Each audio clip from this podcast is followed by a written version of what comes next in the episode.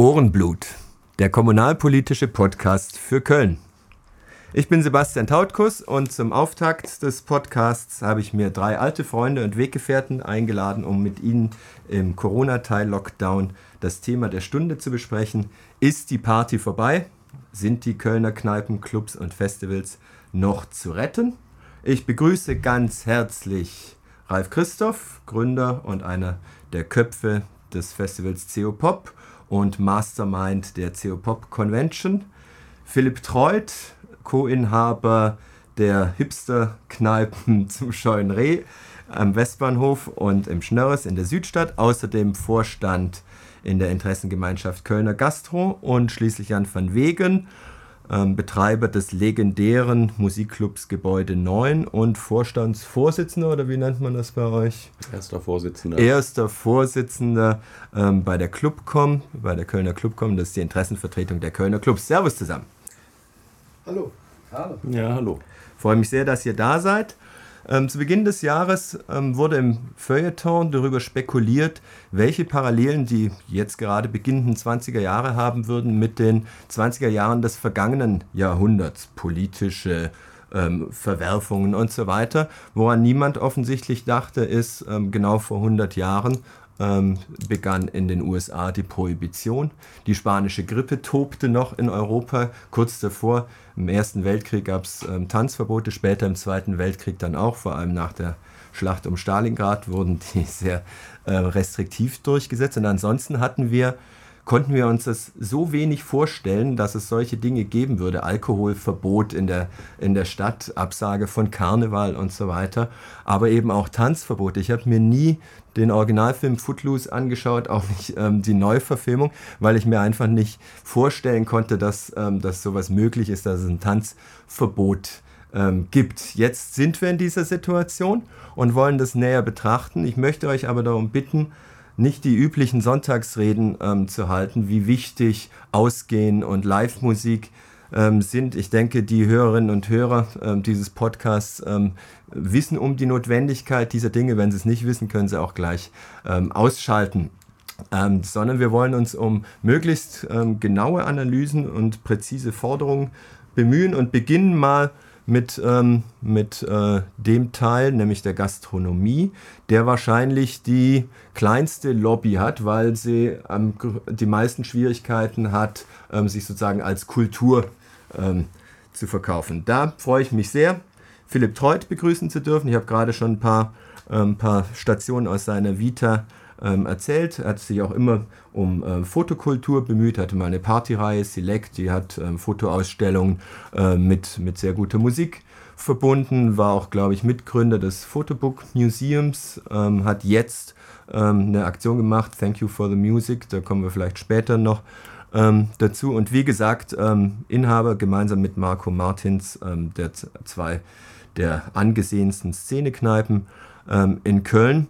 Und ich muss vielleicht noch sagen, ich persönlich habe ein typisches Podcast-Gesicht, keine Haare auf dem Kopf, ähm, aber dafür eine wenig kleidsame Lesebrille. Aber Philipp hat ein echtes Videocast-Gesicht. Ähm, ich erinnere mich gut, als wir 2004 beim Sonar-Festival in Barcelona Flyer für die erste CO Pop verteilt haben, sind wir nie weit gekommen, weil alle zwei Meter kreischende Frauen uns aufgehalten haben, die ein Foto von Philipp machen wollten. Und äh, das ist zwar lange her, aber der feine Herr kommt gerade vom Tennis, hält sich also auch weiterhin äh, fit. Vielleicht sieht er auch so gut aus, weil der gesündeste Schlaf, wie man uns früher immer erzählt hat, der Schlaf vor Mitternacht ist. Philipp, ähm, steigen, wir, steigen wir ein ins Problem.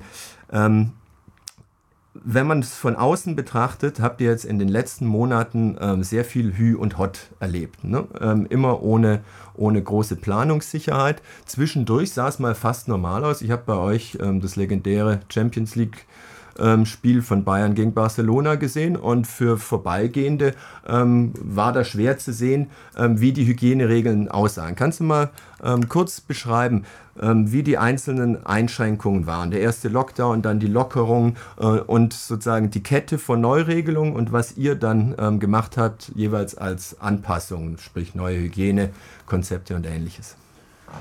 Ja, klar, kann ich sehr gerne machen. Also wie alle Gastronomen haben wir am 14. März äh, die Pforten geschlossen, ähm, sind dann circa sechs bis acht Wochen in den Zwangsurlaub gegangen.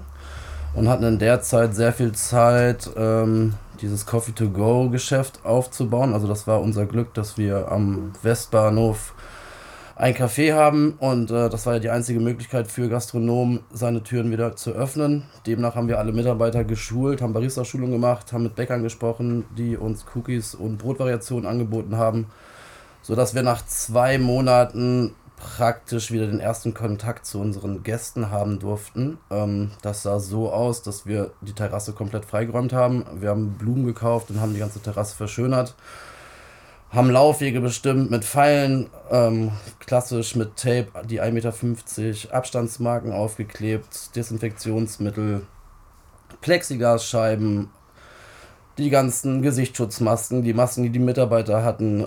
Ähm, boah, es waren so viele Sachen. Ich meine, wir mussten die ganzen Verpackungen umstellen, weil nichts durfte mehr auf Tellern gereicht werden. Selbst am Anfang waren ja sogar Spülmaschinen verboten. Demnach musste man umstellen auf Papier oder auf Bambus und ähm, ebenfalls die Becher ähm, wurden umgestellt auf ähm, Naturpapier, sodass man wenigstens ansatzweise hygienisch noch oder, oder umweltbewusst arbeiten konnte. Genau, das waren so die ersten Schritte ähm, und diese Schritte gingen, glaube ich, bis, ich weiß gar nicht mehr, wie lange wir dieses ganze Prozedere hatten, bis Mai. Ich glaube, bis Mai konnten wir langsam wieder aufmachen. Ich kann mich gar nicht mehr so richtig daran erinnern.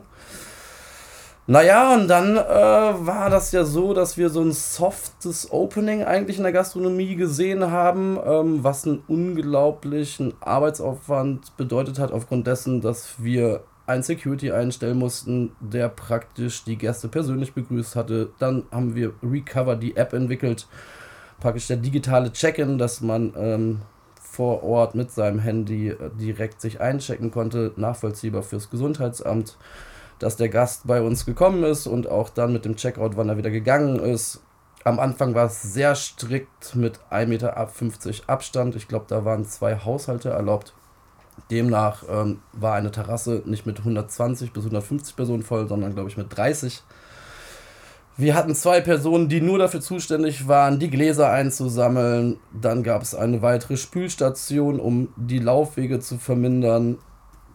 Allgemein höherer Personalaufwand aufgrund dessen, dass die Gäste sich ja nicht in der Lokalität oder in, in dem Außenbereich bewegen durften.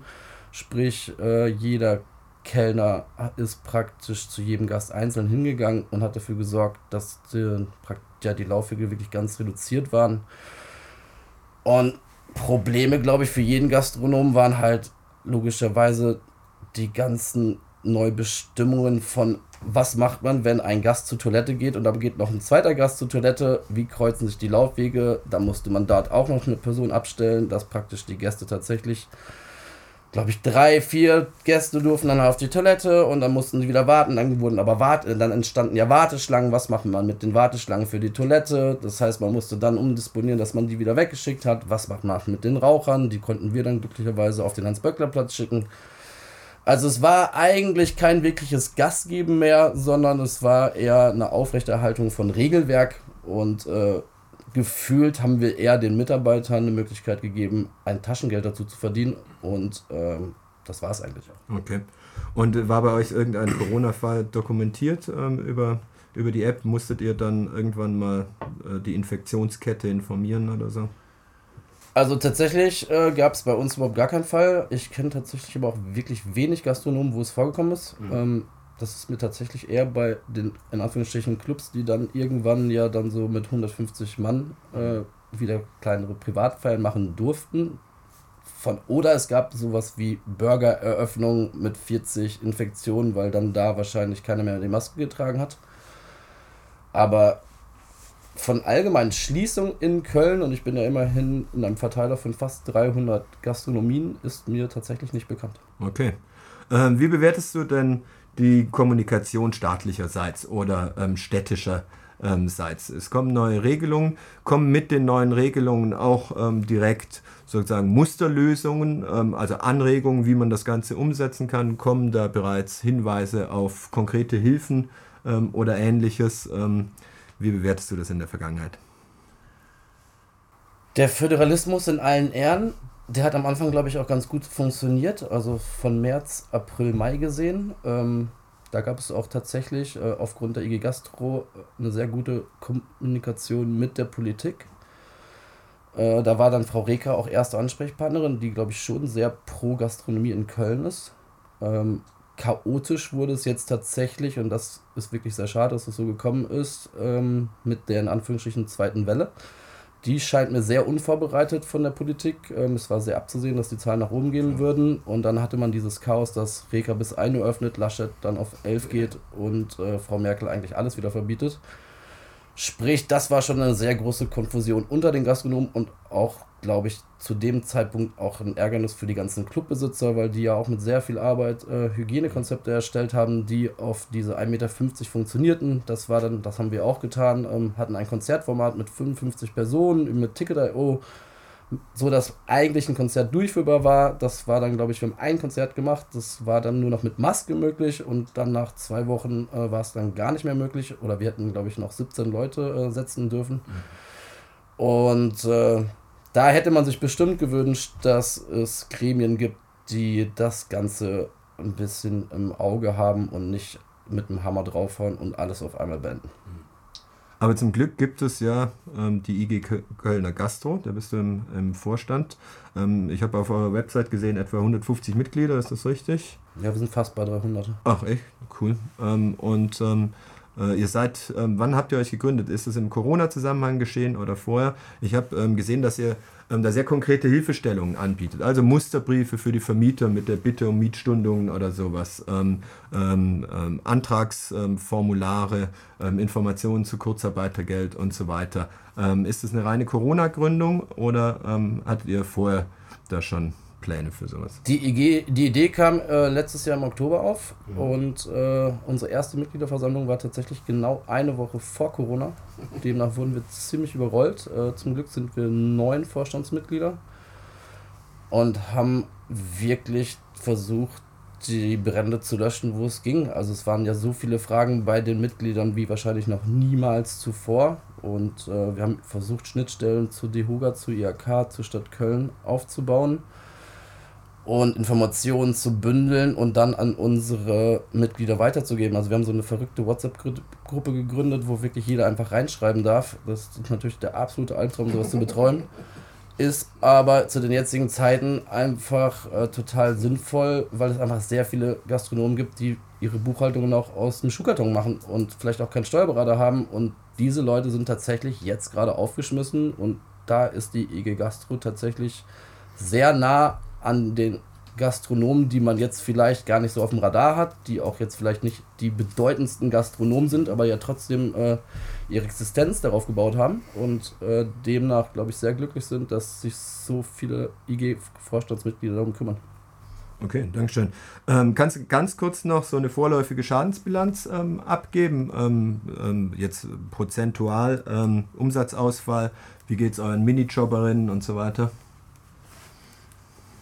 Also wir, ich kann es ja jetzt von meinem Unternehmen sagen, ich könnte es aber auch branchenübergreifend sagen. Also ich glaube, es ist wirklich dramatisch. Ähm, der Oktober ist um 50 bis 60 Prozent bei uns eingebrochen und ähm, wir haben in der Zeit über den Sommer sehr viele Leute eingestellt, aufgrund dessen, dass wir einfach wesentlich mehr Personal benötigt haben. Das heißt, ihr hattet mehr Kosten als normal, oder? Ja, ja, die Kosten sind so um 30 Prozent hochgegangen bei weniger Umsatz und ähm, dramatisch ist natürlich wirklich, das sind dann jetzt, wir haben 44 Mitarbeiter, davon sind vier festangestellt und 40 auf 450 Euro Basis.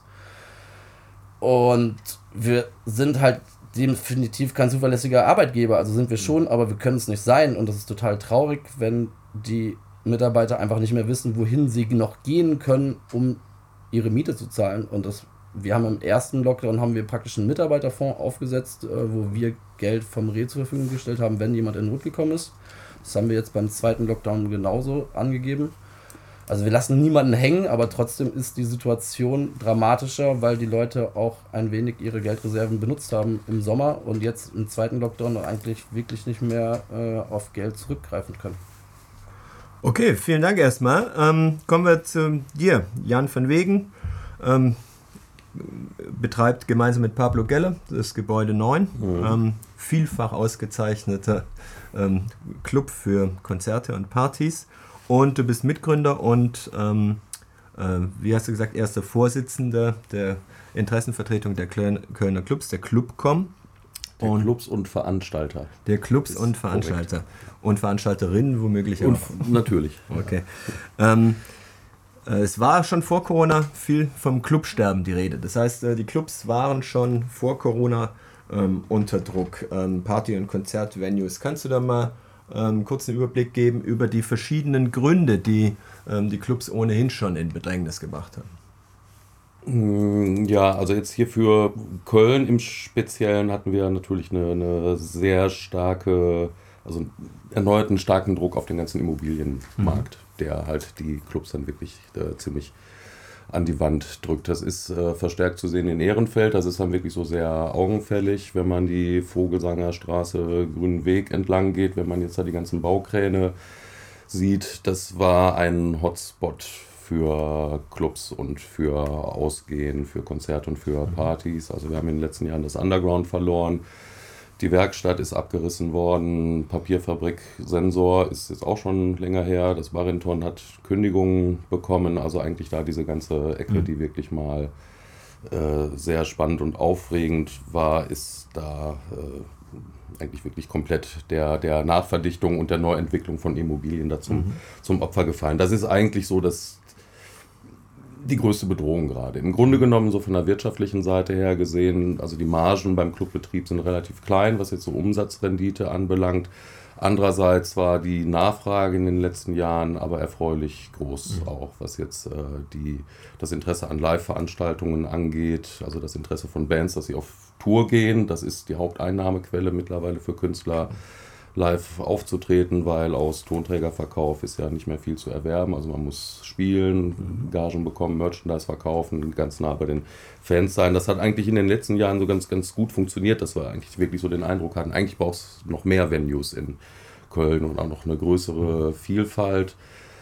Das ist, äh, also dieses Wort Clubsterben sehe ich immer ein bisschen so mit, mit Skepsis. Das hört sich dann immer so lethargisch und so defensiv an, als hätten mhm. wir uns dann schon irgendwie ja. äh, äh, zur Ruhe gelegt und lassen jetzt das Schicksal über uns kommen, was immer da jetzt da uns Das heißt, eigentlich wird die Dynamik, die notwendig wäre und die eigentlich von Anbieterseite auch da wäre, wird ausgebremst. Ähm. Ja, da ist auf jeden Fall ein Interessenskonflikt, was jetzt die, die Flächen und Interessen des, des Immobilienmarktes Klar. auf der einen Seite und halt dann Stadtentwicklung, wie bringt man das dann in Einklang mit Live-Musik, Spielstätten, mit allen Konflikten, die das natürlich auch mit sich bringen kann, wenn dann irgendwo in einem ehemals industriell genutzten Areal, was dann jahrzehntelang verwaist mhm. war, auf einmal dann die Bebauung dann ranrückt und auf einmal dann auch Wohnbebauung dann äh, dahin kommt. Also wie dann jetzt zum Beispiel auch halt eben am Grünen Weg oder im Falle von meinem eigenen Club Gebäude 9. Wir waren auch also seit 1996 da eigentlich völlig allein auf weiter Flur in einem Kunst- und Gewerbehof. So der Klassiker, man sucht sich irgendwo am Rande der Stadt eine äh, leerstehende Immobilie, wo halt früher industrielle Nutzung war und da geht man dann rein, günstige Miete, kann das nach seinen Vorstellungen ausbauen und nutzen, hat dann da erstmal Ruhe jahrelang oder in unserem Fall wirklich jahrzehntelang und dann wird auf einmal aber dieses ganze Großgebiet interessant, dass man das nach verdichtet und neu entwickelt, weil halt einfach die Nachfrage äh, nach Wohnraum in Köln natürlich groß ist und äh, Köln halt weiter eine boomende Metropole ist. Und ihr habt natürlich auch kulturelles Kapital reingepumpt in diesen Stadtteil. Ja, ja, wir haben das natürlich auch überhaupt mit interessant gemacht. Ja. Also das ist ja immer so der Klassiker. Also die mhm. Pioniere, die werten halt diese Brachen auf und machen das mhm. interessant und dann sind sie nachher die ersten Opfer dann der neuen Entwicklung. Und äh, also im Fall vom Gebäude 9 haben wir das ja dann einvernehmlich lösen können, dass wir da an Ort und Stelle bleiben können. Die anderen Nutzer da bei uns auf dem Hof auch, die Künstler und Werkstätten, dass die da als Bestandsmieter eine Garantie haben, dass sie da bleiben können, auch zu erschwinglichen Mieten.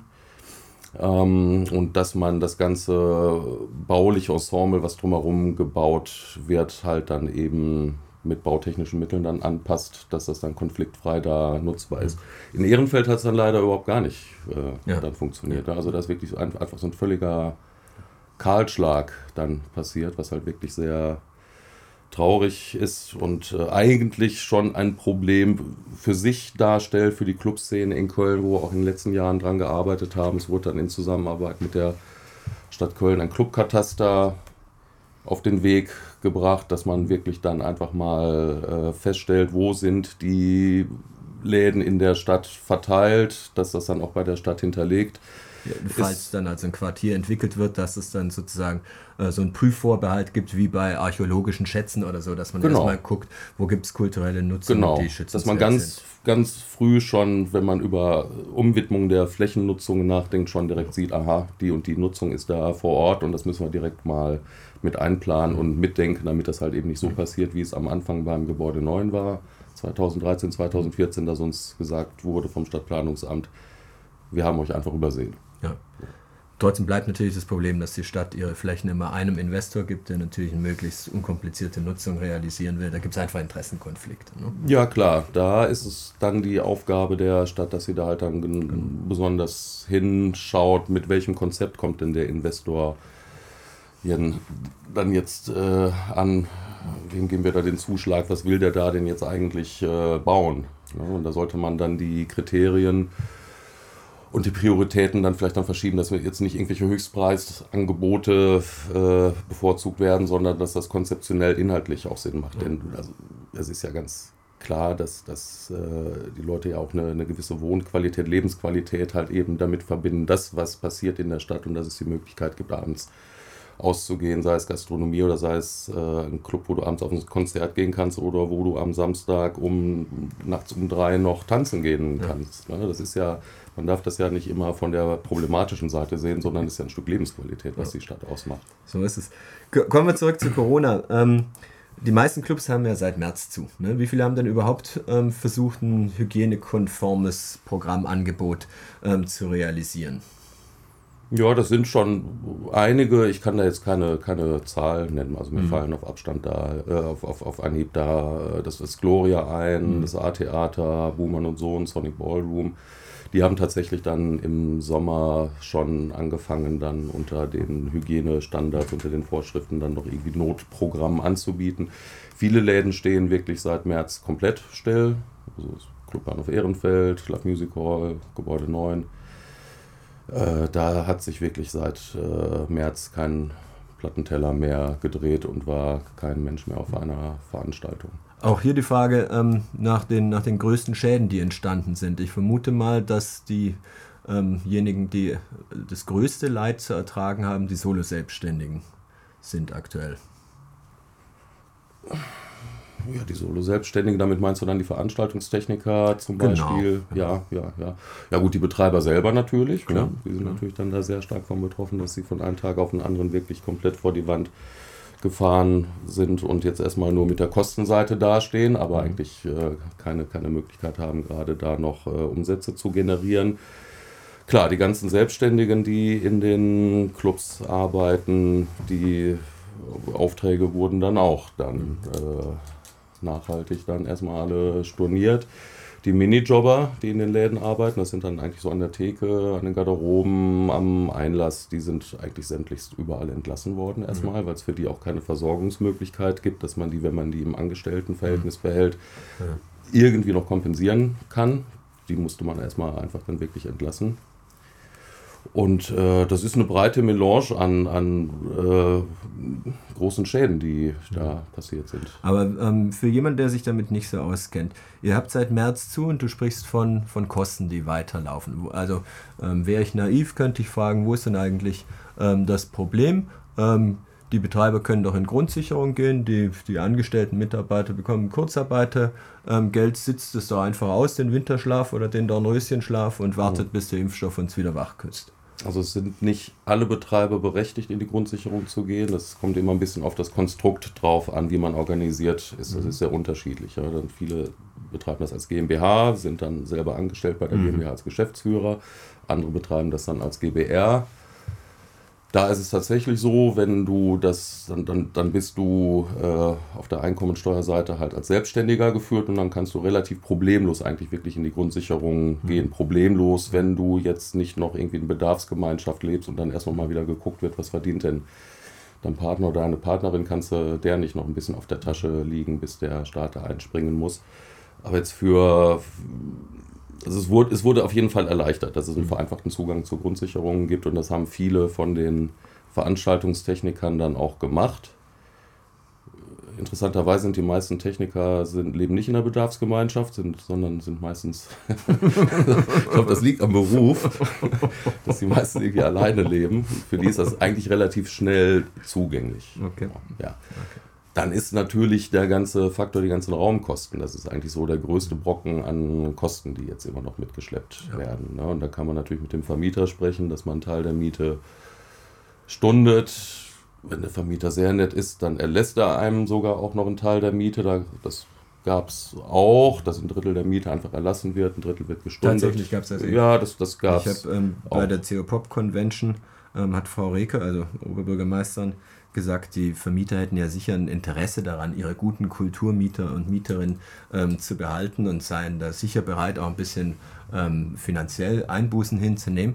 Da dachte ich, das ist doch recht naiv. Also wenn, wenn es dann irgendwann ähm, auf lange Sicht keine, keine Einnahmen mehr kommen, dann müssen die natürlich schauen, ja. wie sie ihr Gebäude verwerten. Ja. Ähm, also das ist doch das größte Risiko wahrscheinlich, oder? Ja, ja, das ist das größte Risiko und das, das, ist, das hängt ganz davon ab, wie der Vermieter da einfach gesprächsbereit ist. Also mhm wenn man Glück hat, kommt der Vermieter einem entgegen. Es gibt aber auch genau die andere Variante, dass halt gefragt wurde, können wir da mal drüber sprechen, ob wir für die nächsten Monate vielleicht irgendwie einen Teil der Miete erlassen bekommen. So dann kommt als Antwort nein, äh, das geht nicht. Aber gut, dass Sie anrufen, weil wir machen dann jetzt noch schnell mal die Nebenkostenabrechnung für die, für die letzten drei Jahre. Die hatten wir ja noch gar nicht äh, gemacht und dann die Nachzahlung bitte dann innerhalb der nächsten vier Wochen auch zu bezahlen, weil wir wissen ja nicht, wie lange sie noch Geld haben. Also so rum dann. Mhm. Und dann ist es das ist natürlich dann ganz bitter. Okay, erstmal vielen Dank bis dahin. Kommt zum ähm, letzten ähm, Gesprächspartner, Ralf Christoph. Ich hatte es eingangs gesagt, hat mit Norbert Oberhaus ähm, das Festival CO Pop gegründet, ist Mastermind ähm, der CO Pop äh, Convention und ähm, davor ähm, begann seine Karriere als Musikjournalist, unter anderem beim legendären ähm, Blatt Specs. Und dann warst du jahrelang ähm, Betreiber des nicht minder legendären äh, Clubs Studio 672. Ähm, da gehörte ich auch zu den eifrigsten Besuchern und ich kann mich gut erinnern, Freitag war da immer sozusagen ein Muss dort ähm, zu erscheinen. Und deswegen hat sich die ganze Party-Crowd extrem über den Karfreitag immer aufgeregt.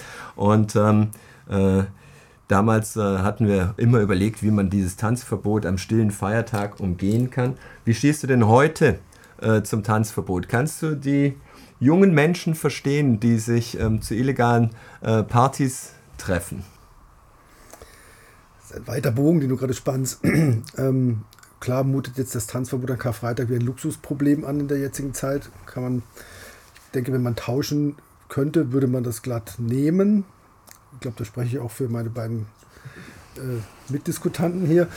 Ähm, so, das ist natürlich eine politische Frage gewesen mit dem Tanzverbot, muss ja. man ganz klar sagen. Das ist natürlich jetzt was ganz anderes als jetzt. Jetzt reden wir über eine gesundheitliche, gesellschaftliche Frage und das andere war eine politische Frage, dass man eben so etwas ähm, Altvorderes äh, mit sich schleppt. Ähm, das war eine klassische politische Diskussion. Äh, darf das so sein? Muss das so sein? Und warum ist das so? Und ähm, das, was wir jetzt sehen, ist ja was komplett anderes. Ähm, ob ich die jungen Menschen verstehe? Ja, natürlich verstehe ich die. Ist auch eine gern gestellte Frage. Wie würde man sich verhalten, wenn und so. Mhm klar, wenn man mir die beste Zeit meiner Jugend ähm, sozusagen ich, in Anführungsstrichen nehmen würde, ich sage in Anführungsstrichen, aber gefühlt ist es eben halt dann so, wenn man gerade die Schule zu Ende hat, ähm, die Sommerferien stehen vor der Tür, man wäre eigentlich mit Freunden, was ich wohin gefahren, ähm, dann ähm, ist da einfach ähm, ein tiefes schwarzes Loch. Und ähm, ich kann gut verstehen, dass man da Dinge macht, die dann halt von Politik und Verwaltung nicht gern gesehen werden. Ja ja, die wahrscheinlich auch unvernünftig sind, aber wir sprechen uns dann wahrscheinlich nochmal, wenn jetzt vier Jahre lang kein Impfstoff gefunden wird. Ne? Dann ähm, ähm, denke ich, wird man mit einer Underground-Kultur, einer echten Underground-Kultur rechnen können. Oder? Ja, wobei, wie gesagt, ich würde es nicht über einen Kamm scheren ja. wollen. Also es ist irgendwie, das kommt mir auch immer ein bisschen zu knapp, so die Jungen und die Alten. Ja. Ähm, das wissen wir ja alle, äh, die ein bisschen drüber nachdenken, dass das verschiedene Layer hat. Natürlich habe ich auch bei mir äh, in der Nachbarschaft im Sommer illegale Raves gesehen. Im Dunkeln ist gut munkeln und so. Das ist irgendwie ähm, klar, ob das dann wiederum ein Hotspot wird oder nicht, das steht auf einem anderen Blatt Papier. Ähm, aber ich habe natürlich auch ganz andere junge Menschen kennengelernt jetzt im Sommer, die äh, ganz anders agieren. Ich meine, Fridays for Future, gutes Beispiel. Mhm. Die mussten auch die Füße stillhalten und sind dann auch wieder ähm, mit einem Hygienekonzept konformen äh, Protest wieder ähm, auf die Straße gegangen. Also die gibt es ja auch. Ne? Also und dazwischen gibt es doch ganz viel anderes. Ne? Ähm, wie, die, wie die Clubs ähm, waren aber auch schon die Festivals. Wir schreiben jetzt mal über, über dein Festival und bei der CO Pop Convention hast du auch viel Kontakt mit anderen Festivals. Waren früher schon unter Druck. Zwar ist, was Jan gesagt hat, ähm, Live-Musik jetzt für die, für die Bands oder die, die Künstler und Künstlerinnen ähm, die wichtigste Einnahmequelle. Andererseits ähm, steigt dadurch natürlich auch das Angebot. Auch in der Region kommen viele Künstler mehrfach pro Jahr ähm, und dann es entsteht ein hoher Wettbewerbdruck. Kannst du mal so zur wirtschaftlichen Situation der, der Festivals ähm, äh, vor und während Corona ein bisschen was ausführen? Dazu muss man ein bisschen ausholen, weil, ähm, Jan vorhin ja schon angedeutet hat, ähm, hat das Live-Geschäft ja äh, nicht zu äh, unerheblichem Maße dazu beigetragen, die Digitalisierungs, die Lücke, die die Digitalisierung in die Musikbranche gerissen hat, äh, zu deckeln. Äh, Im Gegenteil, es ist sozusagen, der Industrie geht es ja besser denn je. Das heißt, sie hat sich ja generell erholt. Also auch im Recorded-Bereich und Publishing-Bereich geht es ja wieder gut. Da kommen sozusagen jetzt die Gewinne der Live-Industrie obendrauf. Es ist ja eine wirkliche Industrie entstanden, die auch vorher gar nicht da war. Ähm, Techno ist ein gutes Beispiel, ähm, wie sich das entwickelt hat zur äh, Money-Making-Maschine, aber auch Festivals per se. Ähm, als wir mit CO Pop gestartet sind, gab es gefühlt vielleicht 25 bis 30 Prozent der Festivals, die es jetzt gibt, gefühlt. Mag jetzt in, die Zahl mag jetzt wirklich eine gefühlte Zahl sein, aber es ist schon so, dass es eine wahnsinnige Vielzahl von neuen Festivals gab, die letzten 15 bis 20 Jahre. Und zwar in allen Genres, muss man sagen, und eben halt dann auch durch die Segnungen der Grenzfreiheit natürlich auch äh, in ganz Europa verteilt, ähm, sodass sozusagen eine Konkurrenzsituation oder ein Marktdruck entstanden ist, der eben halt nicht nur in Deutschland oder in der Region zählt, sondern man hat sozusagen hier als Standort in Westdeutschland natürlich auch viel stärkere Konkurrenz aus Belgien, Holland, Luxemburg, Frankreich etc., ähm, mit der man zu tun hat. Man muss natürlich aber auch sagen, da ist sehr, sehr viel Geld verdient worden an allen Ecken ähm, und nicht umsonst haben sich so Multi- nationale Mischkonzerne in dieses Geschäft eingemischt. Ähm, Stichwort Live Nation. Da stecken internationale Fonds dahinter, denen jetzt auch während Corona, die schieben halt dann mal 500 Millionen Euro nach und dann, deswegen geben die noch lange nicht auf. Auch bei 95 Prozent Umsatzeinbruch. Ne, das macht denen nichts aus, sag ich mal. Äh, Hardware ist natürlich dann immer bei dem, das kommt nicht auf die, Geschäftskonstruktion an, ähm, wie man aufgestellt ist. Ähm, ich glaube, grundsätzlich ist es so, je schmaler die, die Körperschaft, je, je schlanker der Betrieb, desto einfacher kommt man, glaube ich, durch die Krise durch. Das ist auch das, was ich aus dem deutschen Musikmarkt so höre. Die Independent-Szene, für die wir ja sozusagen auch primär zuständig sind, sagen zwar ja, wir haben eine, eine Rückgang, eine Projektion von 30 Prozent ungefähr fürs laufende Geschäftsjahr, aber die schmal geführten Betriebe kommen da auch äh, gut mit durch. So. Ähm, beim Live-Geschäft ist es halt so, dass es wirklich von sehr viel Geld verdienen zu null runtergekracht ist. Ähm, und das ist natürlich ein Riesenproblem. Ähm, da kann man natürlich jetzt nicht so wahnsinnig viel kompensieren. Entsprechend groß ist natürlich jetzt auch die, der Staub, der aufgewirbelt wird, wenn es um die äh, Kompensation von äh, Einnahmeausfällen geht und wie diese Hilfsprogramme, die ja aufgelegt worden sind, letztendlich ausgesteuert werden. Ähm, nur damit, äh, damit das nicht im falschen Hals stecken bleibt. Es gibt natürlich auch Festivals, die haben, die haben sich nicht ähm, eine goldene Nase verdient. Ne? Es gibt natürlich auch viele, die, die über Selbstausbeutung ähm, so ein Liebhaber- und Liebhaberinnenprogramm auf die Beine stellen und immer, immer hart an der Kante ähm, zur, zur verschleppten Insolvenz segeln oder so. Ne? Also die sind jetzt natürlich auch nochmal doppelt betroffen. Natürlich, das ist jetzt, aber dann kommt man natürlich jetzt schnell in die Frage, ja, genau. freiwilliger Kulturbetrieb versus ähm, Kultur- und Kreativwirtschaft, also, als, also, Kultur als Wirtschaftszweig. Ich rede jetzt erstmal nur von denen, die ja. sozusagen wirtschaftlich ihr, ihr ökonomisches äh, Geschäftsmodell darauf aufgebaut haben, damit zu arbeiten, so wie der Jan äh, ganz klar. Ähm, als Clubbetreiber, so gibt es auch auf Festivalseite, ist das natürlich einfach ein Geschäftsmodell, muss man ganz klar sagen. Ähm, oder ist es geworden? Ne? Also ich glaube, dass das klassische Liebhabergeführte äh, Boutique-Festival, das man so aus Spaß an der Freude macht, das hat es eh schwer per se, weil es sozusagen mit den anderen ja im gleichen Markt konkurriert. Da hast du natürlich vollkommen recht. Ähm, aber die Mehrzahl derer, die ich kenne, sind eigentlich schon mittlerweile professionell organisierte ähm, Companies und Veranstaltungen. Und ähm, ja, die trifft es natürlich zu 100 Prozent gerade. Ja, und die ersten Reaktionen waren ja immer verschieben, verschieben, verschieben, ne? immer noch ein Stückchen verschieben. Ähm, die CO Pop selbst hat dann irgendwann den Absprung geschafft und hat es dann nicht verschoben, sondern ein digitales Format aufgelegt. Kannst du das mal beschreiben? Ja, das Verschieben, Verschieben hat ja auch eine Geschichte. Es ist natürlich auch eine komplexe Rechtssituation. Man kann nicht einfach sagen, ich verschiebe oder ich sage was ab. Das kennt der Jan auch als Veranstalter. Ähm, es gibt eben Verträge und es gibt dann die die berühmte höhere Gewaltklausel und die greift eben nicht einfach mal so. Die steht zwar in allen Verträgen drin, aber da hat sich ja bis, bisher niemand groß zu Gedanken gemacht, bis es dann mal zu höherer Gewalt kam. Und natürlich ähm, haben viele in der Verwertungskette natürlich ähm, versucht, da ihre Schäfchen noch ins Trockene zu bringen, teilweise auch aus nachvollziehbaren Gründen. Also das ist ja, geht ja runter bis zum Künstler dann am Ende des Tages. Ähm, als es dann soweit war, zu verschieben, abzusagen, wir haben uns ja relativ schnell für eine Absage entschieden und nicht für eine Verschiebung, weil bei uns im Haus die Diskussionen sehr schnell dahin führten, schon im März vor der Absage, dass das eine, keine kurz- und auch keine mittelfristige, sondern wahrscheinlich eher eine langfristige Geschichte wird. Und haben dann aus der Absage erstmal, mussten wir natürlich in Dialog treten mit unseren Geldgebern, die zu vielen Teilen aus, öffentlicher, aus öffentlichen Geldgebern bestehen, um ihnen erstmal klarzumachen, wir können das jetzt so nicht machen. Wir haben aber eine Idee, wie man es machen könnte. Geht ihr da mit? Ne, das ist ja auch nicht so einfach. Man muss ja auch Verträge dann umändern, Anträge umschreiben. Das war für beide Seiten Neuland. Also auch die, die, die, die, die das Geld geben, die wussten ja auch nicht, äh, wie es jetzt weitergeht. Da muss ich allerdings mal ein groß, großes Lob aussprechen und eine Lanze brechen für unsere Geldgeber bei Stadt, Land und beim Bund, die das dann relativ schnell äh, mit, die mitgezogen haben. Auch da ging es ja bei uns um Sicherung von Arbeitsplätzen auch unter anderem. Und dann haben wir uns halt ein Konzept überlegt, äh, wie sagt man so schön, ein hybrides Konzept. Ähm, und hatten so ein bisschen Hoffnung, dass es vielleicht, also wir haben uns dann auf den Herbst äh, verlegt, weil wir gesagt haben, also Sommer schwierig.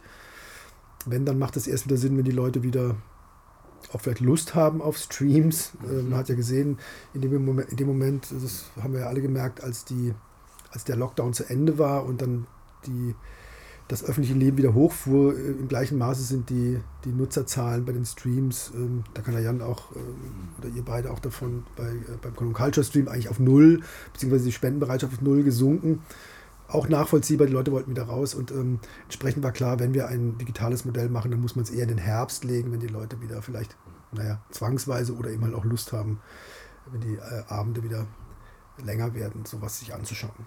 Und ihr habt dann das Festival und die Konferenz sozusagen ähm, bunt gemischt ähm, zu so einem Online-Fernsehkanal vermengt, wenn ich das so richtig verstehe. Ja, das sagt sich jetzt so einfach. Ja. ähm, also erstmal haben wir was gemacht, was wir nie zuvor gemacht haben. Ähm, unser Kerngeschäft ist Festival machen, Konferenz machen, eben nicht Online-Produkte erstellen. Ähm, das hat dazu geführt, dass mit eigentlich jeder in der Firma nicht auf dem Job saß, für den er ursprünglich eingekauft war. Also alle haben eigentlich was anderes gemacht am Ende des Tages, was auch für alle spannend bis äh, nervzerfetzend war. Ähm, und die zweite große Aufgabe war natürlich, es war ja klar vom klassischen Wohnzimmer-Stream-Konzert, wie wir es während dem ersten Lockdown hatten und ähm, die 500. Zoom-Konferenz mit wackeligem WLAN und äh, ähm, ungemachtem Bett im Hintergrund, das will keiner sehen. Und ähm, dann etwas zu entwickeln, was sowohl technisch als auch ästhetisch, programmatisch einem Anspruch erfüllt, den wir selber an uns hatten, ähm, das war die größte Herausforderung. Okay, danke. Ähm, es wird ja überall solche, sagen wir mal, ähm, digitalen Notlösungen ähm, für, für das Präsenz-Live-Geschäft ähm, ähm, häufig und, und positiv in der Presse berichtet. Das ist so ein Wir schaffen das Duktus, der, da, der dahinter steht. Ähm, ich habe da meine, meine Zweifel dazu, kommen wir gleich. Aber könnt ihr vielleicht nochmal, Philipp, ähm, und Jan erzählen, was ihr sozusagen an ähm, Ersatzformaten, an Innovationen, ähm, an digitalen Substituten ähm, aus dem Hut gezaubert habt in der, in der Lockdown-Zeit. Möchtest du anfangen? Also bei uns gab es ja den Jens von der Wohngemeinschaft, äh, der die Summer Stage ultra schnell, ich glaube, da war der Lockdown gerade irgendwie geschrieben und da war, gefühlt war schon diese Bühne offen. Ähm, hat er da irgendwie sein Gesundheitskonzept hingestellt und äh, hat da irgendwie großartig versucht, äh, was für äh, die Leute auf die Beine zu stellen, äh, via Kopfhörerkonzert. Und wie Ralf auch schon meinte, also am Anfang, klar, jeder ist auf diese Online-Schiene aufgesprungen und ich denke auch, so nach vier, sechs, acht Wochen hat man mal auch gemerkt, okay, das ist tatsächlich jetzt so ein bisschen langweilig. Ähm, das ungemachte Bett, wie Ralf gerade so schön sagte, tatsächlich, ja genau, es war halt einfach ab einem gewissen Zeitpunkt langweilig und durch. Ja, und Ellen Alien auf einer Clubtoilette irgendwo alleine auflegen zu sehen, macht mich auch depressiv, muss ich sagen. Genau, und dann kamen ja die größeren Firmen, die dann mit wesentlich mehr Kapital auch ein bisschen mehr geboten haben oder auch die größeren äh, Berliner Clubs, die dann irgendwie fetter aufgefahren sind, wo man auch dann erstmals dachte, wow, okay, das geht jetzt irgendwie äh, schon in eine etwas andere Richtung.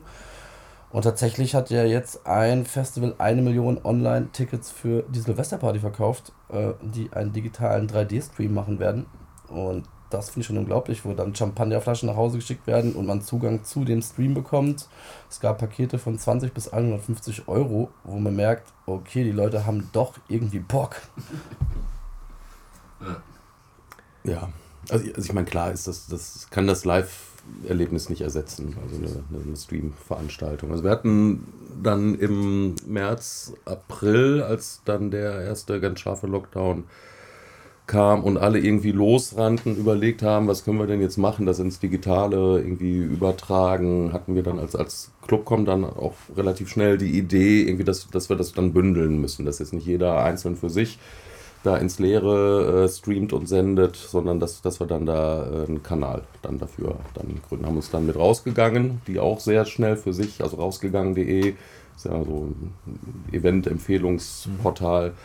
Die dann auch ihrerseits schnell reagiert hatten und von rausgegangen.de auf dringeblieben.de umgeschaltet haben und die haben uns dann direkt auch ermöglicht, dass wir den ganzen technischen Support von denen auch kriegen können, dass wir da äh, den von der Seite dann flankierend äh, da reingrätschen dürfen und die ersten Realisierungen dann mit denen dann zusammen machen können, damit wir da auch direkt ein technisches Niveau dann von Anfang an dann auch haben. Und das hat sich dann aber auch dann wirklich bewährt. Cologne Culture Stream wurde dann relativ schnell eine Marke und hat auch Sinn gemacht, dass man da eine Art Programmredaktion dann auch hat, dass man dann bündelt mhm. und auseinander dividiert, wer macht wann was und dass das dann anständig vorher beworben wird. Und das äh, hat, hat eigentlich wirklich sehr gut funktioniert. Im Sommer war klar, da war das dann irgendwann nicht mehr wirklich interessant. Aber jetzt zum Herbst äh, sind wir schon dabei, dass wir das natürlich auch dann schon fleißig wieder beleben und äh, dann doch jetzt wieder da einiges drüber ausgespielt werden wird. Also ich habe jetzt die letzten Wochenende schon damit verbracht, also dann brav zu Hause zu sitzen, so wie es vorgeschrieben ist und mir aus dem Underdog Record Store irgendwie zum Halloween den Stream anzuschauen. Jetzt am Wochenende hatte ich äh, I Love Pop, Jochen Speck mir aus dem Blue Shell angeschaut. Am 11.11. .11. macht das Stereo Wonderland ab 11.11 Uhr .11 einen Stream. Und das, das ist ja gut, das sowas dann anzubieten ist. Ja. Ja? Also dass, dass man irgendwie auch noch sichtbar bleibt und was, was macht. Ich finde das teilweise auch wirklich unterhaltsam. Das ist nicht so schön, wie wenn man selber vor Ort ist, das ist ganz klar. Hat aber immerhin auch so das Potenzial auf die nächsten Monate gesehen, dass man möglicherweise, und darauf arbeiten wir auch ein bisschen hin, auch mit äh, technischen Anschaffungen, wie Philipp gerade sagte, der Jens von der Wohngemeinschaft, der betreut das für die Clubcom, für uns den Cologne Culture Stream und die rüsten da gerade technisch danach auf, dass man, wenn wir dann vielleicht in den nächsten Monaten wieder Präsenzveranstaltungen haben, publikumsreduziert, dass man aber die Möglichkeit hat, das mit einem Stream ein bisschen zu skalieren, mehr Leute zu erreichen, vielleicht auch eine Wirtschaftlichkeit darüber herzustellen, entweder auf Spendenbasis oder dass man sagt, okay, 2 Euro, um dem Stream zu einem Konzert aus dem A-Theater irgendwie beiwohnen zu können. Das sind halt gerade Modelle, die wir weiterentwickeln und äh, die halt über diese Krisenzeit irgendwie ein bisschen hinweg helfen sollen. Also ich muss auch sagen, ich persönlich tanze fast jeden Tag zu Hause den, den, durch die Küche zu den besten Hits vom 17. Jahrhundert bis heute. Aber ähm, tatsächlich äh, ähm, müssen wir das einfach jetzt hier auch nochmal ähm, einen Knopf dran machen und ganz klar sagen, ähm, äh, die Präsenzveranstaltung lässt sich durch nichts ähm, ersetzen. Also mich ärgert es immer, ähm, wenn davon die Rede ist, dass Kultur Nahrung für die Seele ist und so und ähm, die Leute, die zu solchen Veranstaltungen gehen, als Konsumenten sozusagen ähm, betrachtet werden. Die sind die, die das Ereignis produzieren in Wahrheit. Das merkt man auch ganz klar bei diesen Streams, wo du eben einfach nur einen DJ siehst. Ähm, das ist nicht das, das Ereignis. Ich meine, wenn man es mit dem Fußball vergleicht, ähm, der ruhmreiche FC Bayern ist ähm, die einzige Mannschaft in der ewigen Tabelle der Bundesliga mit einer positiven Auswärtsbilanz. Das heißt, ähm, das Publikum ähm, spielt eine Rolle, ähm, ganz klar. Also da steht, entsteht nicht nur eine besondere Dynamik zwischen Künstlern und, und Publikum, sondern auch das Publikum selber kommuniziert ja, liebt sich, äh, küsst sich, trinkt sich ähm, ein und so weiter. das, ist doch, das ist doch der wesentliche Bestandteil. Äh, ja, völlig einverstanden. Völlig einverstanden. Aber wenn das gerade nun mal nicht möglich ja ist, was ist dann die Alternative dazu? Dann kannst du hm. sagen, dann machen wir gar nichts. Aber es ist, du sagst, Wirtschaftlichkeit heißt aber, dass sich sozusagen das Online-Angebot wirtschaftlich trägt, nicht, ähm, dass sozusagen die, ähm, die, die ausgefallenen Umsätze im, im Live-Geschäft. Nein, das, das, kannst du darüber nicht, nicht kompensieren, ja. nicht, nicht ja. ansatzweise. Nein. Man muss ja dazu sagen, dass der Cologne Culture Stream natürlich am Anfang eine Solidaritätsplattform war, um sozusagen den Künstlerinnen und Künstlern überhaupt die Möglichkeit zu geben, du kannst da spielen und du wirst da sozusagen ausgespielt und deine Zuschauer und Fans können pledgen sozusagen, ne, damit überhaupt irgendwas passiert. Also das war ja nicht als Monetarisierungsplattform gedacht. Ne? Ich, meine, ich hatte ziemlich schnell, bekam ich dann Anrufe und E-Mails von Leuten, die sofort auf diesen, ich habe hier eine, eine, smarte Geschäftsidee äh, mhm. entwickelt, ähm, die hatte man natürlich sofort. Aber was man natürlich dazu sagen muss, äh, um mal was Positives zu sagen, dass das halt so schnell funktionierte. Ne? Also mhm. Philips hat es schon angedeutet, äh, wie schnell Jens übrigens auch die Recover-App natürlich auch eigentlich aus Köln generiert wurde, wie schnell hier ähm, sozusagen digitale Produkte entwickelt wurden, die dann über Netzwerke wie die Clubcom auf die Straße gebracht wurden und die wir dann wiederum auch als CO Pop ja, das war ja sozusagen der Ausgangspunkt, lass uns doch mal probieren, ob wir die ausgefallene April-Ausgabe nicht irgendwie online äh, machen können. Das war natürlich klar, dass es das nicht ging, aber es war halt unsere Veranstaltung war ja auch fertig. Einen Monat vor Beginn ist alles fertig.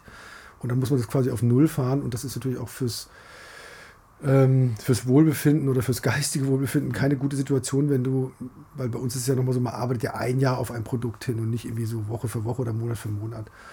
Das ist dann schon sehr bitter fürs Team, wenn dann plötzlich die Arbeit von elf Monaten quasi gestoppt wird, aus dem Regal genommen wird und ins Lager gestellt. Und dann ähm, um sozusagen da ein bisschen Dampf abzulassen, haben wir gesagt, okay, lass uns doch mal gucken, was kann man sozusagen an Panels machen, die auch noch thematisch zu schärfen auf die Corona-Situation. Und dann kam sozusagen das Team vom Festival und meinte, ah, da können wir doch auch noch vielleicht noch ein, zwei, drei Konzerte machen und sowas. Und so haben wir auch unsere ersten Learnings gemacht mit, ähm, was geht online, was geht online nicht, was muss man auf jeden Fall anders, besser und so weiter machen. Und dann geht ja erstmal diese Tür auf, ähm, wo man dann irgendwie ja, ne, wir sind hier auch umgeben von Technik. Mittlerweile weiß man auch, aha, ein gutes Mikrofon wäre auch nicht so schlecht. Vielleicht eine Kamera, die auch mehr ist als nur die Laptop-Kamera. Gegenlicht kommt auch nicht so gut und so. Also so, all diese Dinge, die man dann ähm, auf dem Weg erstmal so erkennt und die, die, die, die Fallstricke und, und Untiefen des digitalen Produzierens. Ich glaube, dafür war es gut und dafür war auch sozusagen diese Solidarität innerhalb der Szene auch, glaube ich, ganz, ganz wichtig.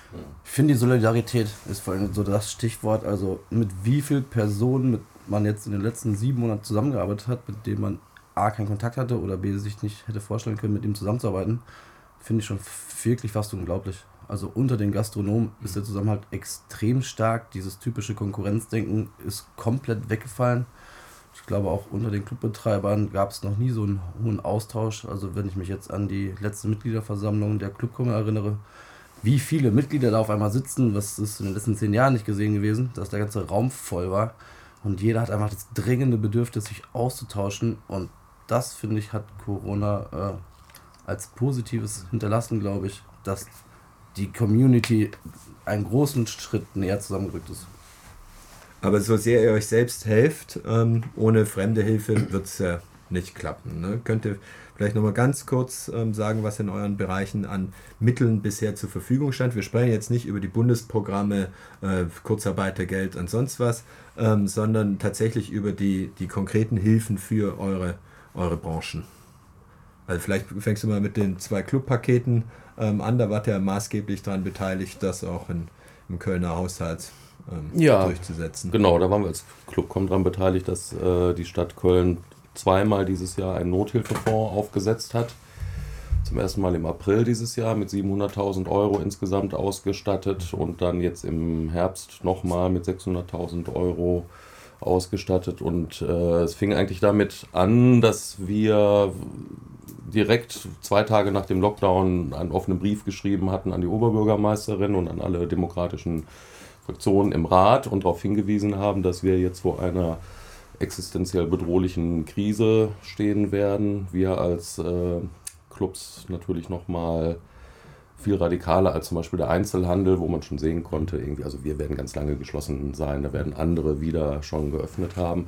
Und dann wurde sehr schnell signalisiert auch, dass man da gesprächsbereit ist und dass wir doch mal vorschlagen sollten, wie sowas aussehen könnte. Das ging dann sehr viel hin und her zwischen OB, Büro, Wirtschaftsdezernent der Stadtkämmerin, was sind Möglichkeiten, die auch zuwendungsrechtlich zulässig sind, wo kann man das am besten platzieren, wurde dann entschieden, dass das bei der Köln Business Wirtschafts GmbH dann am besten angelagert werden sollte und nicht beim Kulturamt, weil die einfach nochmal flexibler mit den Zuwendungskriterien sind. Und äh, dann hatten wir wirklich so an, an einem Wochenende, Samstags, Sonntags zusammengesessen, da mit den Mitarbeitern der Köln Business und mit dem Wirtschaftsdezernenten Herrn Kreitemann, der auch gleichzeitig Baudezernent ist, und ein Antragsverfahren quasi vorgeschlagen, wie das aussehen könnte. Also wie definiert man das? Was meinen wir eigentlich mit den Betrieben, von denen wir reden? Was sind da so die Zugangskriterien? Was eine Live-Musik-Spielstätte ausmacht. Dann nochmal erklären, Live-Musik-Spielstätte, das sind auch DJ-Clubs, das sind Clubs, mhm. wo künstlerische DJs auflegen, die eine bestimmte Musikrichtung vertreten, wo die Leute ganz gezielt halt wegen der Musik dann dahin gehen. Nochmal in Abgrenzung zur Diskothek.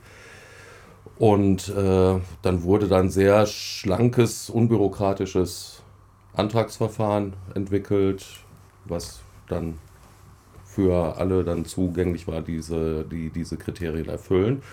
Das wurde sehr gut wahrgenommen im April schon. Da waren es dann, glaube ich, ich glaube 41 Clubs, die teilgenommen hatten. Und jetzt im Herbst sind es sogar noch ein paar mehr. Also da, die Bewerbungsfrist ist letzte Woche ausgelaufen. Also ich glaube, das sind jetzt, mhm. werden jetzt so an die 50 Anträge sein, die bewilligungsfähig sind. Und das hat auf jeden Fall schon mal sehr gut weitergeholfen zu den Hilfen additiv, wo mhm. du jetzt nicht drüber sprechen wolltest, also ja. Kurzarbeitergeld oder Überbrückungshilfe ja, vom klar. Wirtschaftsministerium. Das sind natürlich die Maßnahmen der Stunde, die man natürlich alle in Anspruch nehmen muss. Das ist eigentlich wirklich als bekannt vorausgesetzt, dass man halt äh, äh, seine monatlichen Betriebskosten, wo man da Anspruch hat, sich das zu 80 Prozent oder zu 90 Prozent erstatten zu lassen vom Wirtschaftsministerium. Das muss man natürlich äh, in Anspruch nehmen und die Kölner Hilfen über den Nothilfefonds sollen dann additiv zu der Unterdeckung, die darüber hinaus noch besteht, weil du kannst ja auch nicht alle Kosten beim Bund geltend machen, also da fällt noch einiges drüber hinaus dann an und damit kann man das jetzt erstmal für 2020 ganz gut kompensieren, wo ich dann glaube, dass wir jetzt dann für dieses Jahr jetzt nicht mehr mit, mit äh, Läden rechnen müssen, die dann kurzfristig noch irgendwie aufgeben müssen. Ich hoffe, dass wir dann, Tatsächlich. Also die, ich hoffe, dass wir dann für dieses Jahr, also für 2020, dann soweit alle oh. finanziell gewappnet haben, dass man da mit auch bestehen kann. Eventuell kommt vom Land NRW noch was. Das wäre wünschenswert. Sicher nicht aus dem Kulturministerium. Ja. Da sieht das Musikreferat. Ähm, ja, es gibt Gespräche natürlich. Ähm, ehrlich? Da ist, wow. ist auch Bewegung. Ja. Weil Köln ist natürlich dann einigermaßen privilegiert, jetzt auf Nordrhein-Westfalen gesehen, dass sie als Kommune überhaupt was gemacht haben. Also in ja. vielen Städten ist da von den Kommunen äh, nicht, nicht viel gekommen. Also wüsste ich jetzt nicht irgendwie, dass man da sowas Vergleichbares aufgelegt hat wie die, wie die Stadt Köln. Und. Ja. Im Gastrobereich ähm, kann man nicht so optimistisch sein, was die Überlebenschancen anbelangt, oder? Nee, tatsächlich äh, ist mir überhaupt gar keine Förderung bekannt. Ähm, es gibt die Überbrückungshilfen, Und die Gastro hat sich darum gekümmert, dass viele Gastronomen ihre Außenflächenplätze erweitern durften. Tatsächlich gab es aber ein großes Problem für die Gastronomen, die halt keine Außenfläche haben, weil das war erstmal Grundvoraussetzung, dass man schon eine hat. Irgendwann nach drei, vier Wochen konnten dann auch andere Gastronomen ihre Stühle rausstellen, aber ganz viele Gastronomen haben einfach gar nicht die Möglichkeit, weil sie einen direkten Bürgersteig davor haben oder das einfach logistisch nicht möglich ist. Ich glaube, die haben einen absolut katastrophalen Sommer hinter sich und äh, für die ist jetzt dieser Lockdown extremst hart und ich glaube, da war auch der September, Oktober extrem hart und alles, was nicht eine Musikspielstätte in Anführungsstrichen ist, was jetzt so Neustart GEMA beantragen konnte oder Initiative Musik, sodass man wenigstens sein Programm so ein bisschen für nächstes Jahr fördern konnte. Ich glaube, die gehen auf richtig harte Zeiten zu. Äh, auch mittlerweile die Restaurants, die ja mittlerweile darf man ja nur noch mit zwei Haushalten sitzen, also diese Vierer, Sechser, Achter Gruppen, die so immens wichtig für Restaurants sind, fallen alle weg. Keiner weiß, wie lange die wegfallen und wenn man realistisch bleibt, wird es bis März so weitergehen, denn April scheint wieder besseres Wetter zu sein und ich glaube, alle Gastronomen in Köln stellen sich darauf ein, dass die einfach vier, fünf beschissene Monate haben werden. Wie viel werden das nicht überleben? Viele. Ja, wenn man Geld will vom Bund, von Land, von der Stadt, ähm, dann braucht man ja gute Argumente, was mich allerdings ärgert. Also zum Beispiel Claudia Roth stellt sich hin und sagt, Kultur hat oder Veranstaltungsbranche hat nicht so eine Lobby wie der Fußball. Ich meine mal ganz ehrlich, gäbe es morgen Volksentscheid in Köln, man musste sich entscheiden zwischen FC und Karneval, würden wir wahrscheinlich alle Karneval ähm, feiern und äh, singen mir Stonze dir FC Köln. Ähm, und ich meine, was, was könnte ein größerer Lobby haben in, in Köln als der Karneval? Ähm, 11.11. .11. jetzt diese Woche ähm, fällt aus Ne? Und ähm, das ist sozusagen der Musterfall ähm, für die Gastro, an dem das durchgespielt wurde. Ne? Also da glaube ich nicht, dass das, ähm, dass die, dass die sozusagen diese Branche, also die Gastro jetzt zum Beispiel, ähm, äh, fahrlässig geopfert wurde, sondern das ist natürlich ein gezieltes Opfer, das man, das man bringt, ähm, um eben andere äh, andere Lebensbereiche offen zu lassen, Schule, Fleischindustrie, was auch immer ähm, da als systemrelevant gilt. Andererseits finde ich auch persönlich diesen Be dieses Bestehen auf der Systemrelevanz so sehr, das macht mir einen schalen Geschmack äh, im, im Mund. Also nicht nur aus, sagen wir mal, politisch-kulturkritischen äh, Gründen. Es gab ja auch mal Kunst und Kultur, die wollten eher Sand im Getriebe des Systems sein. Aber diese Systemrelevanz ähm, bemisst sie nach dem Beschäftigungsfaktor und nach, den, und nach der Wirtschaftsstärke, also nach der Umsatzstärke. Ne? Und wenn du dir diese Zahlen anschaust, die kursieren, das Kreativwirtschaft, da kommen, ähm, das ist nicht die Kulturwirtschaft im engeren ähm, Sinne. Ne? Da sind Architekturbüros, Werbeagenturen und so weiter dabei, um die es hier überhaupt nicht geht. Und der Beschäftigungseffekt ist bei diesen vielen Solo-Selbstständigen und Minijobbern ähm, jetzt auch nicht so, dass, dass das so weit weg ist von Transferleistungen. Ne? Also, ähm, und. Äh, Nein, ne? also muss man schon ein bisschen genauer genauer hingucken, ne? weil schon, dass ich, dass ich da unterbreche, aber ja. das ist, ähm, das stimmt, ja, aber wenn du jetzt mal den, wir müssen mal gucken, über was wir reden wir hier. Ne? Reden wir über die Kulturwirtschaft, Kultur- und Kreativwirtschaft oder die Veranstaltungswirtschaft? Wo wird die Gastronomie einsortiert? Das ist natürlich alles, wird immer alles gerne in einen Topf geworfen und je nachdem, wie man es gerade braucht, wieder rausgezogen. Ja. Ne? Aber Fakt ist, dass die Veranstaltungswirtschaft in NRW 20 Prozent des Umsatzes von ganz Deutschland in NRW erzeugt. 20 Prozent. Und das ist ein Wirtschaftsfaktor erstmal. Das hat nichts mit, da brauchen wir gar nicht über Kultur reden, das ist erstmal ein Wirtschaftsfaktor. Ähm, ob das dann Systemrelevanz ist oder nur System erhalten oder System fördern, ist einfach völlig egal. Ich finde den Begriff auch blöd, muss ich sagen. Ähm, aber es ist erstmal ein Wirtschaftsfaktor. Das ist das eine. Und das andere ist eben, was du auch gesagt hast, ich finde es auch unangenehm, wenn man jetzt sozusagen äh, so auf diese Triage zuläuft, wenn man jetzt schon sozusagen alles oder nichts spielt. Mhm. Ähm, ohne Kultur bricht die Welt zusammen, weil ich glaube nämlich, und das, da hast du vollkommen recht, wenn man es jetzt auf die Spitze treibt, dann wird am Schluss sagen Frau Merkel, gut, dann muss man einfach sich für das andere entscheiden und nicht für die Kultur. Also ich finde es zu früh, mhm. da jetzt äh, auf All-In zu gehen. Also, Wie Kram Karrenbauer die direkt am Anfang die Vertrauensfrage sozusagen ja, gestellt also das, hat. Ich finde diesen Till Brönner Vorstoß völlig naiv und auch völlig falsch, ehrlich gesagt, weil da auch wieder alles durcheinander geworfen wird. Aber jetzt sozusagen zu sagen, die Kultur, ne? aber in Wahrheit meint man ja sozusagen den Roadie und den Veranstaltungstechniker und so weiter und so fort, da hängen natürlich auch äh, Schicksale und, und ökonomische äh, Probleme dran.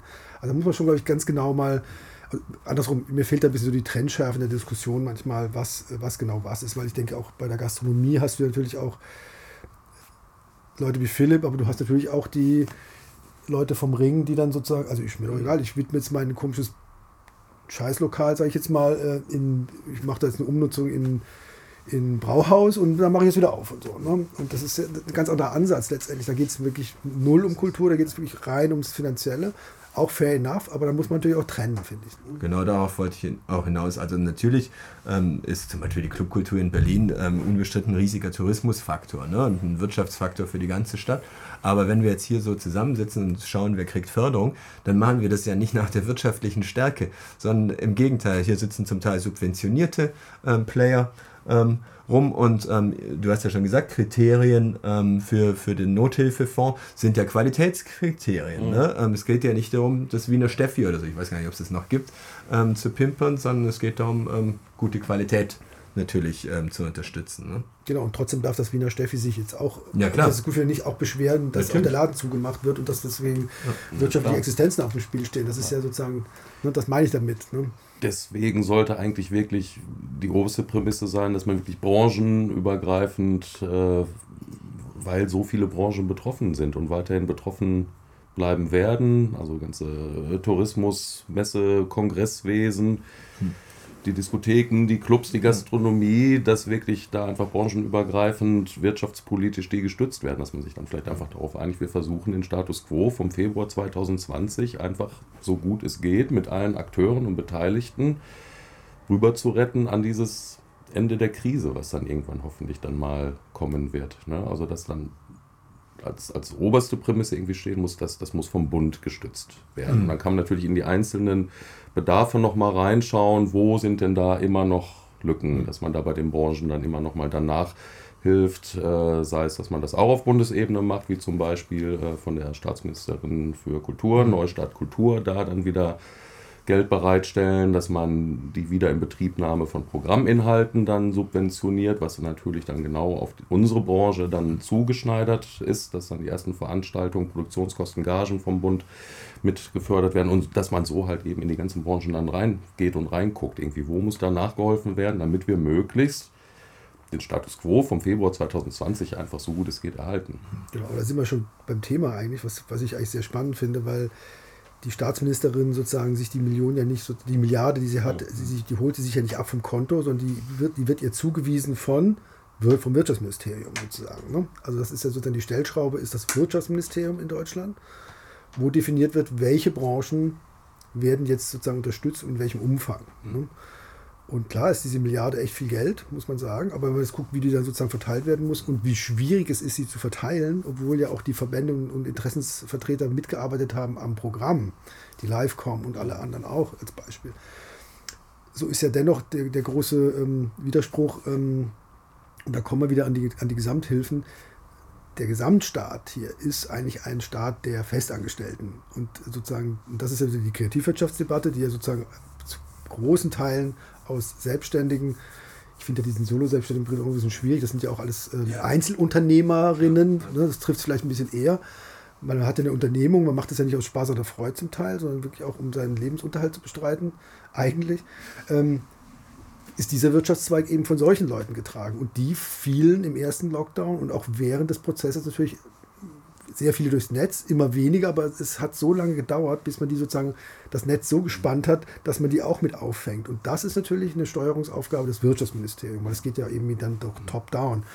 Und ähm, da sagt Frau Grütters auch zu Recht, naja, ich muss auch das, ne, mehr kriege ich nicht und so. Ich hätte gern, ne, und ich müsste auch und so, aber ich kann nicht und so. Ne.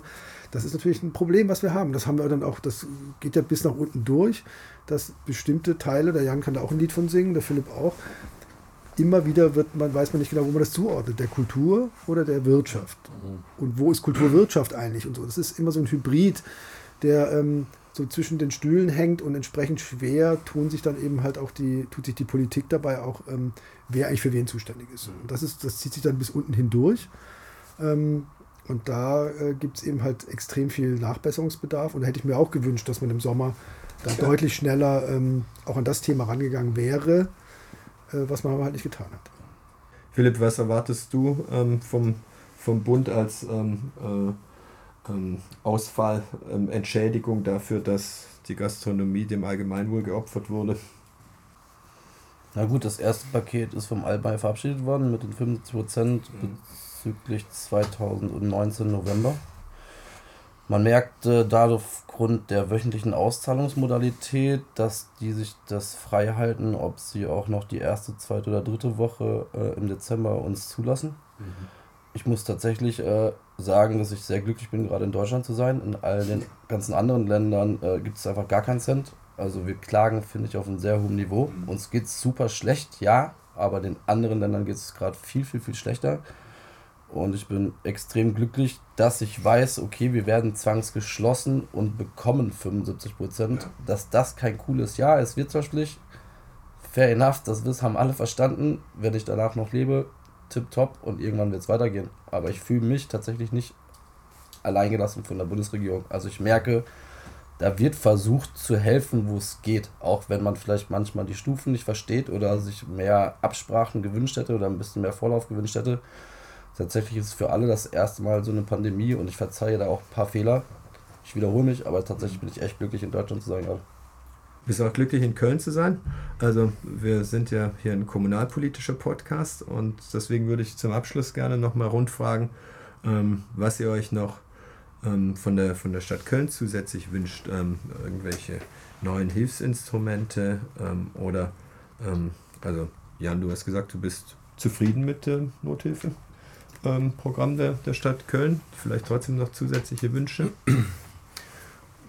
Also das, das, was wir jetzt angefangen haben innerhalb der Krise, dass wir das dann fortführen, dass wir uns das auch wirklich dann gemeinsam zur Aufnahme, äh, zur, zur Aufgabe machen, dass wir diese, diese Struktur dann auch wirklich bis zum Ende der Krise äh, rüber retten und dann möglicherweise halt, wenn es nötig ist, die Stadt Köln dann auch nochmal mit einspringen könnte, wenn andere Quellen äh, vielleicht gerade nicht zugänglich sind und dann in der langfristigen Perspektive einfach mal schauen, was können wir daraus lernen aus dieser Situation, aus dieser Krise, dass wir da einfach die ganze Szene und die Struktur krisenfester machen. Und da kann die Stadt mit Sicherheit auch dann mit dran arbeiten, dass äh, wir da vielleicht zu einer besser gesicherten Existenzgrundlage für die Clubs in Köln dann kommen. Hm. Wie sieht es ähm, bei euch aus mit den, mit den städtischen Unternehmen, also Abfallwirtschaftsbetriebe, Rheinenergie und so weiter? Lassen die mit sich reden mit Strompreisen und Entsorgungsgebühren und so? Das setzt man alles auf Null, das ist natürlich gar kein Problem. Okay. Also ich finde tatsächlich, hätte es diese Pandemie nicht gegeben, hätten wir nicht so einen starken Dialog mit der Stadt Köln gehabt. Mhm. Und die der, der Gastro-Kümmerer, das ist eine Stabstelle mit drei Personen, der wurde jetzt innerhalb von zwei Minuten durchgedrückt und auch bewilligt. Also sowas habe ich selten erlebt in der Stadt Köln. Und man merkt, äh, klar fehlt es gerade an Kapazitäten, weil einfach unviele an, viele Anträge eingereicht werden. Aber wir stehen, wenn wir diese Krise dann irgendwann überlebt haben, tatsächlich ganz gut aufgestellt da und haben auch neu eingerichtete Stabstellen, mit denen wir sprechen können. Und ich fühle mich da eigentlich ganz gut gerade. Was mir trotzdem Sorgen macht, ist, dass CDU und Grüne jetzt schon seit geraumer Zeit die Öffentlichkeit auf so einen Sparkurs einstimmen. Das harte Einschnitte wegen Steuerausfälle, wegen Corona und so weiter. Und ähm, das finde ich ist irgendwie das falsche Signal. In der Mittelfristplanung des Haushalts sollte der Haushalt 22, glaube ich, ähm, ausgeglichen sein.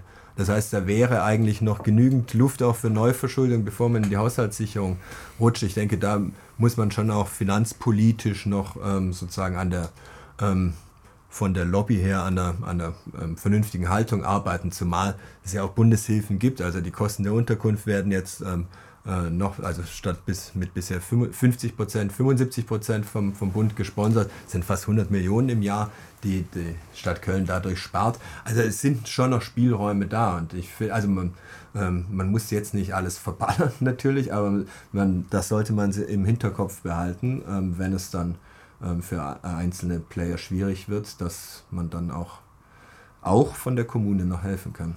Ich habe auch den Eindruck, dass, ähm, und ich meine, ich weiß ja, wo wir alle herkommen und ähm, welchen Weg wir gegangen sind, dass dieser Dialog so stattfinden kann, ist natürlich auch Verdienst von Strukturen, die wir alle mit aufgebaut haben über die ja. Jahre. Äh, vor zehn Jahren hätten wir keinen so direkten Draht in die Politik gehabt. Und auch die Politik hätte auch keinen Ansprechpartner in der Szene gehabt. Das ist natürlich, das bedingt sich ja gegenseitig. Und ähm, das sieht man übrigens auch auf Bundesebene. Ne? Ich meine, wie schnell da sozusagen äh, man sozusagen Stichwort Alarmstufe Rot und wie sie alle heißen, auch und so, wie schnell sie sozusagen Zugang zu Olaf Scholz und zu Altmaier bekommen. Also wirklich Zugang meine ich jetzt wirklich ein Termin beim Minister, um Dinge ähm, vorzutragen. Das hätte es vor zehn Jahren so nicht gegeben. Das ist schon ein enormer Fortschritt und ich glaube schon, dass sich das auch manifestiert in der Wertschätzung, die da einem entgegengebracht wird. Und in Köln kommt dazu, dass die OB auch wirklich das ernst meint. Sie stellt sich auch allen kritischen Panels und Fragen kommt, war sowohl bei dem Clubcom Jubiläum im Jugendpark, sie war auch bei der beim Cologne, äh, bei der, beim, ähm, bei der Cologne Music Conference im Rahmen von der CO Pop. Also und die Taten folgen ja dann auch sozusagen auf die Hand mit den Förderungen. Also ich glaube nicht, dass wir da jetzt ganz schlimmen Zeiten entgegenschauen. Äh, Zumindest was unseren Bereich anbelangt. Ähm, und ich glaube auch nicht, dass ähm, die Kultur da, also hier in Köln zumindest, massiv drunter leiden wird. Das ist zumindest meine Hoffnung und zumindest sieht es auch nicht so aus. Wunderbares Schlusswort, Ralf. Ähm, ich bedanke mich ganz, ganz herzlich bei euch. Hat super Spaß gemacht. Schön, dass ihr da wart. Vielen Dank. Ähm, in der nächsten Folge habe ich Reinhold Goss zu ähm, Gast, mit dem ich über die kommunalpolitische Großwetterlage zu Beginn der neuen Ratsperiode sprechen werde. Und ähm, bis hierhin schon mal vielen Dank fürs Hören. Vielen Dank, dass ihr da wart. Servus zusammen. Vielen Dank. Ja, danke dir. Vielen Dank.